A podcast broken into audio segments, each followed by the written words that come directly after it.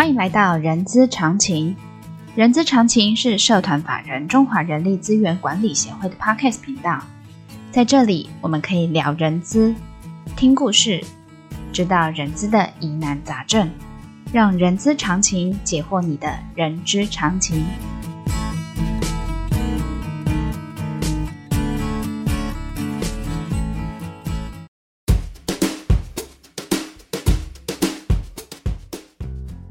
嗨，欢迎来到《人资是个屁精辟世界》的节目，我是 J.K. 若琳。这个节目内容包罗万象，我们可以从聊人资的议题、人资的工具、人资的趋势，聊任何你想要知道的人资哦。呃，我相信在全球疫后经济复苏呃底下，我们都常常听听到大缺工哈。那美国在疫情期间呢，除了大缺工之外，还出现了一个叫大离职潮哦。那加拿大的职缺超过百万，没有人呃填补哦。然后呃来呃回头来看看台湾的这个部分，台湾呢在国发会呃有一项数据显示哦，十年后台湾恐呃恐怕会出现四十万劳力的缺口哦。然后呃所以在这样子的人才引进呃在做松绑的状况，在大离职潮。或者我们常听到的安静离职，那还有就后面随之而来的快速离职，这些种种的现象哦，人才的引入、培养跟发展是全球的议题，这也是全球的趋势哦。然后呃，所以既然是议题也是趋势，那我们今天就邀请一位总经理从他的角度来看待这些议题跟发展，所以我们邀请了台湾用友。总经理易浪易总经理来跟我们说说这些人才的呃这些事哦，来欢迎易总。大家好，我是用友的易浪，今天我来分享一下从一个陆商的视角来看两岸的这样的一些人才的一些观点。对，好，那易总，您刚才说我们可以从陆商啊呃的角度哦，其实我们都知道的，您在台湾呃，你拥有有那个大陆的一些背景啊。所以在台湾跟陆商的人才缺口跟两岸人才引入跟培养的这些议题，您的看法是怎么样？其实这个应该跟两岸的这个环境还是有很大的一些一些差异。嗯嗯嗯嗯。比方说像用友的话，我们是一家软件公司。哎，那大陆的背景，其实这些年呢，大家可以看到，就是比方说大陆的一些互联网公司，嗯，的崛起，嗯，甚至是领先全球的这样一个一个模式，嗯嗯，嗯，所以在大陆的话，其实互联网公司的这种人才的策略是相当的激进的，嗯，那就是比方说用友其实有很多这种架构师、开发工程师，嗯。嗯，嗯，其实都被这些互联网大厂招走了或者挖走了。嗯嗯嗯那台湾的背景呢，又跟大陆不太一样。嗯，台湾的话，其实主要还是制造业，而且制造业其实很早就，比方向大陆、向东南亚去发展，所以制造业的人才其实相对就会比较充裕。嗯哼，所以两岸的这种背景来看的话，其实两岸的这些人才对应的一些产业还是有很大的差异的。是。另外一个，其实就是说，现在的一个环境啊，就是你可以看到大陆的很多的厂商开始向东南亚啊，向其他国家发展。是这一点来说的话，台湾的制造业其实走的是比较早的。嗯，所以以前会有很多的台商，嗯，在大陆都有台干。嗯，那大陆正好是在这个阶段，也就是大陆向境外去扩张的一个阶段，嗯，所以同样也会有很多的大陆的这些。精英啊，开始去海外发展。嗯嗯嗯、对这一点来说的话，其实有点像几十年前的台湾。嗯，但是在行业上来说的话，就是说现在大陆很多都是互联网公司这种跨区域的迈进，或者它的发展的这种增长的速度是非常快的。嗯哼，所以在互联网的这个行业来说的话，它的人才扩张等等这样的一些。趋势就会非常明显。嗯，另外一个就是现在这个这个中美贸易战这个话题，其实大陆也开始非常重视这个制造业，也开始引入很多或培养这样的一些制造业的人才。人才，对。所以基本上在大陆来说的话，就是说在人才一个是比较夯的这种行业，嗯，互联网啊、建筑啊、像制造啊这些行业都是人才缺口比较多的。嗯，然后人才培养上也是朝这一方面。重点培养，或者说引进一些外部的人才，引进一些外部的人才。嗯嗯嗯，那台湾的话，就是重点可能还是在制造业的人，包括我们这个行业在台湾招人，其实也会看到，就是说，可能很多资讯相关的人才都愿意去这种科技制造的大厂，嗯，那反而导致像。资讯产业啊，或者互联网产业，其实在台湾发展并不像想中那么好。嗯嗯，我觉得这个可能是两岸的一个一个人才的一些一些差异。OK，好，呃，那易总，您刚才有说差异，一一个是跨区域的这个问题，那一个是培养的问题。那有没有哪些工具或方式可以协助这样子的？呃，我我我我说的人才缺口啊，或者人才发展的这个部分。嗯，其实这个也是我们在，因为我们从大陆出来，其实在寻求很多的这种区域的人才。对。所以首先其实就是说，比方像台湾的这种招聘平台，一零四啊、一一零啊、LinkedIn 啊这些平台，是可能第一批可能就要去入驻的这样的一些广告平台，嗯，去招收当地的人才。嗯。另外，针对于一些专业人才啊或者高阶的人才，可能还是需要。猎头，当然我们刚刚提到这些可能都是这个间接人员，这是以间接人员的这种招聘为主。再来一个就是说，长期经营这样一个市场的话，我们可能也会去做一些院校的人才的培养，就是应届的大学毕业生，或者是说一些定向的培训机构，嗯，开立一些专班。来做一些，比方说，在台湾来说的话，一些软体工具啊，一些平台的培训啊，嗯嗯，来培养这样一个有针对性的人才。嗯，这个实际上就是说，跟其他的企业一样，就是借助这样的一些平台。另外一个就是借助一些工具。为什么会需要一些工具呢？就是因为平台非常多，人才的来源非常多。比方我们刚刚说到了猎头，嗯，说到了社会招聘。说到了校校园招聘，嗯，甚至是一些专业的培训机构，那这些人才的渠道来说的话，其实还是需要一些工具去管理的，是，因为简历非常多，人才也非常多，嗯，企业也要需要去储备这样的一些外部的这样的一些人才库，所以这里面其实一个好的招聘平台也是非常重要的，嗯嗯嗯。那现在其实，在大陆针对招聘啊，洋人用友，其实我们有自己的这种云招聘的平台，嗯，那这种平台来说的话，它可以对接很多的。招聘的这种渠道，比方说大陆的几十种招聘的平台，是台湾的一零四一一，这些我们都打通了，都可以去做这样的一些平台简历资料的这种筛选啊、推荐啊、面试过程管理啊、评价呀、啊、offer，这些都是可以来。对，玉总，你刚才说的那个云平台，呃，云招聘的这个平台是所有的呃呃，我所谓的人力银行。都可以集中在你这个平台上面。它实际上是借用一些简历管理的工具，嗯哼，就是把这些平台，比方说大陆我们有一些招聘平台是直接提供给拥有一些接口的，嗯嗯嗯，做比方做职位的发布，做简历的收集，嗯，因为大陆的这些平台可能跟台湾的不太一样，嗯，台湾的可能是一个固定的广告费，嗯，但是大陆的简历是按。每一份简历，对对对对，按简历来收费的。也就是说，当你的人才库很少的时候，那你从外部引入的这些人才的简历都是要付费的。所以，当你的人才库越来越多，如果说招聘平台上的这些简历在你的人才库里已经有了，你实际上可以不用付这个费用的。嗯嗯嗯，你就不需要这样一笔简历，可以节省很多的成本。嗯，同时你也可以在不同的渠道上去积累这样的一个人才库。那在台湾来说的话，台湾我们今年做了一零四跟一一人力银行的这样一些简历筛选、人才职缺发布的这样一些一些对接。嗯嗯嗯。那这个对接实际上主要还是通过我们的平台去把一些应聘者的简历信息来存储到我们的我们的云招聘的管理平台里。对，云平台。然后推荐给面试官，看这个简历是否 OK。嗯哼。然后再去做。后面的面试管理，也就面试官面试完了之后，他直接可以在手机上就可以做这样的一些评价，做手机上做这样的一些评价，然后相应的后面的录用审批啊，offer 的这些审批啊，也可以在平台上直接就走这种线上的签核。嗯，那这样子的话，你基本上就在一个云平台上来管理所有的招聘过程。哎，那易总，我对于这个这个云平台的这个很好奇的是，它。它可以提供什么样子的效率效能给我们的面试官？第一个就是，嗯、比方说他从这个简历进来，嗯哼，他就可以去线上去做判断，这个这个应聘者适不适合这个职缺，嗯哼。那他其实像这种这种简历的流转的话，就通过线上平台来流转。是。第二个就是面试的这种反馈，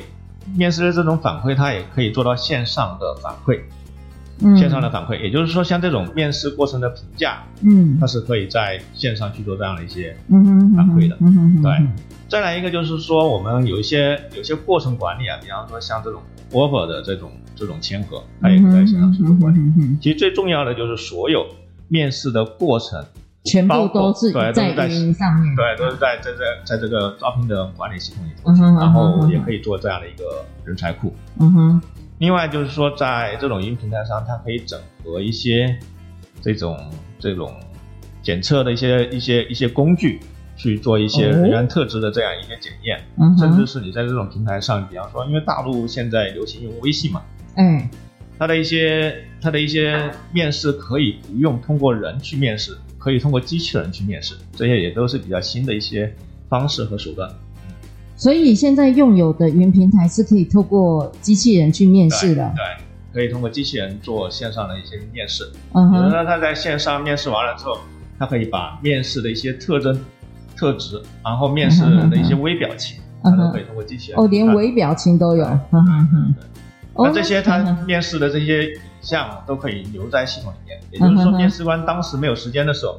他在他的碎片化的时间里面都可以看前面机器人面试的一些过程，嗯哼，对，这样就更便于他去做一些筛选，嗯哼。各位听众朋友，你会觉得我们今天其实一直 focus 在人才，然后刚才呃刚才易总也分享了一呃一些招募的一些工具这件事情哦。那我想要再请教易总哦，就是说呃我们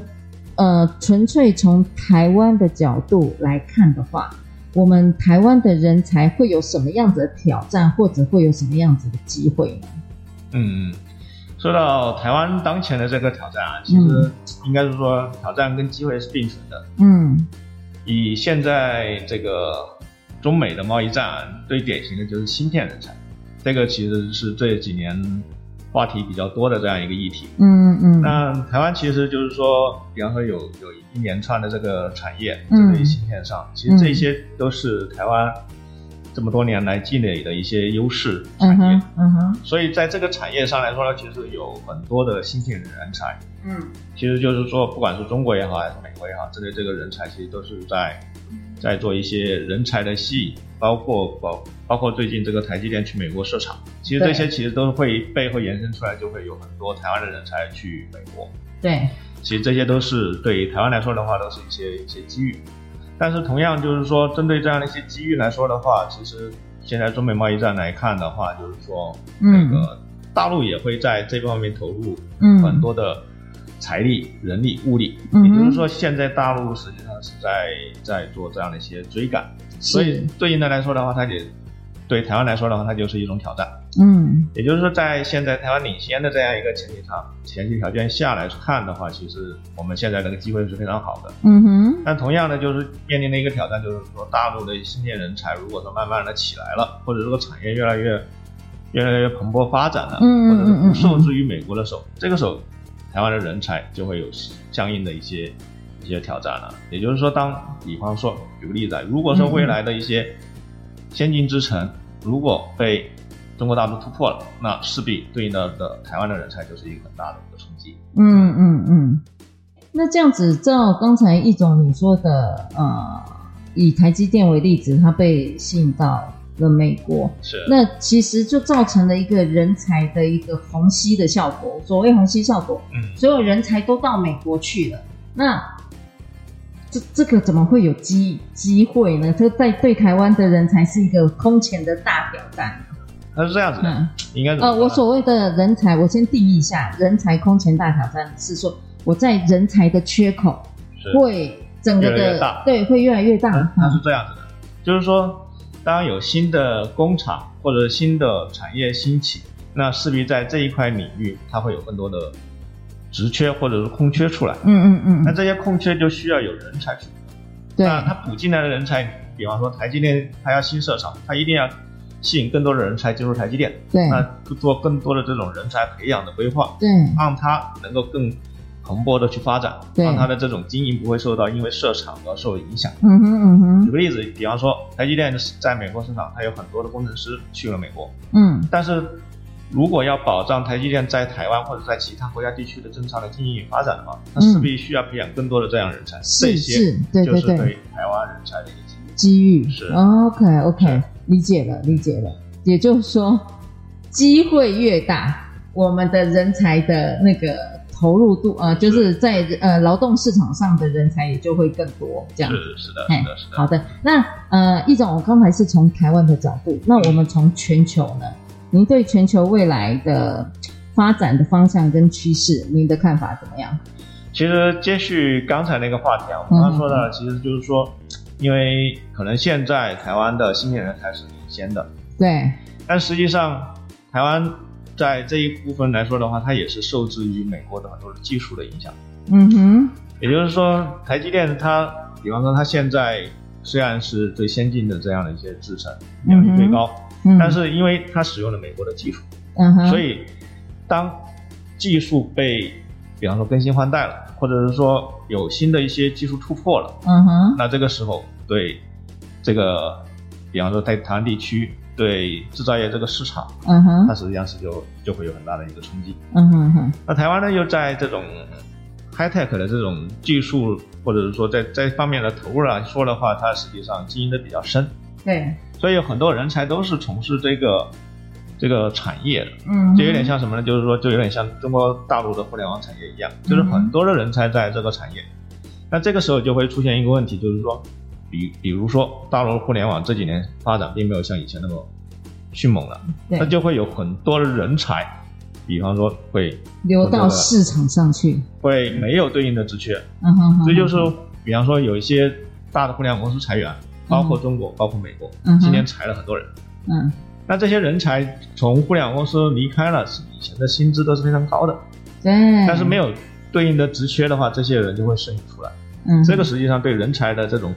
或者这个市场的人才来说，都是一个很不好的一个影响。嗯哼。也就是说，你单一的在这一个产业有重大的一些投入的时候，当时它可能是很迅猛的发展。嗯哼。但是它过了这个高增长的时期了之后，就会有人才的这种过剩，这个时候就会。就会有这样的一个问题，就是说，你可能针对这样的一些培养，到了那个阶段的时候，你没有对应的职位，或者没有对应可以发挥的价值的时候，嗯，对人才个人本身来说的话，嗯嗯，就是一个很高的一个风险。同样就是说，针对于台湾，就是说，如果说未来没有那么多高科技制造业的工厂、制造业的公司需要人才的时候，那台湾的人才，嗯，应该会去哪些地方发展？嗯哼，所以这里面就会牵扯到一个议题，就是说，一个是行业，你需要去做这样的一些转折，是。第二个就是市场的流动，为什么会说到一个市场的流动呢？就是说，大陆有很多互联网公司，它向海外发展，对，比方说大家知道的虾皮，或者说很多其他的一些互联网公司，京东啊，它其实都有在其他的。区域去发展，嗯哼，所以这里面就会有这样的一些人才，他可能要流到其他的国家，对其他国家，这就是因应你的市场去流动，嗯。哼哼，人才也跟着去流动，嗯哼哼。另外一个就是依据行业去转变，当前比较夯的产业，可能有很多的人才去聚集，但是可能五到十年之后，这个产业就会有这样的一个更替，嗯，所以对应的就是说，如果从一个人终身发展的一个角度来说的话，他的能力其实也也要因应去改变。嗯，嗯，这一点来说的话，其实怎么说呢？就是说台商其实有经历过这样一个过程。嗯，比方说以前台商在大陆有很多的台干，嗯，但是现在你会看到很多台商在大陆，他实际上不需要用到台干了。他其实我我讲的时候叫 local hire。是是是，对。嗯，同样的就是说，所以这里面就涉及到就是说他的这样的一些。人才也要因应这种趋势的转变，去提升自己的能力，能力甚至是跨业转换跑道，去未来或者是接下来可能比较夯的产业区域去做这样的一些，就是说我们我们称之为这样子人才的这样的一个流动，嗯能力的这样的一个流动，可能对未来的发展，或者说对人才本身来说的话，都会有更好的一些发展。嗯是好。那呃，谢谢易总哦。我们从台湾的角度，呃，应该是说我们从先从两岸开始谈起，然后呢，再针对于呃呃有一些工具怎么样去呃去呃可以协助这样子的一个呃呃现象或趋势的这个部分，然后我们再从台湾看向那个全球的这个议题的这个部分哦。那呃，也谢谢易总分享了啊、您的思维让我们 HR 可以去思考说，针对于未来的人才缺口跟发展的这个部分，我们该怎么样去呃去思考这个问题哦。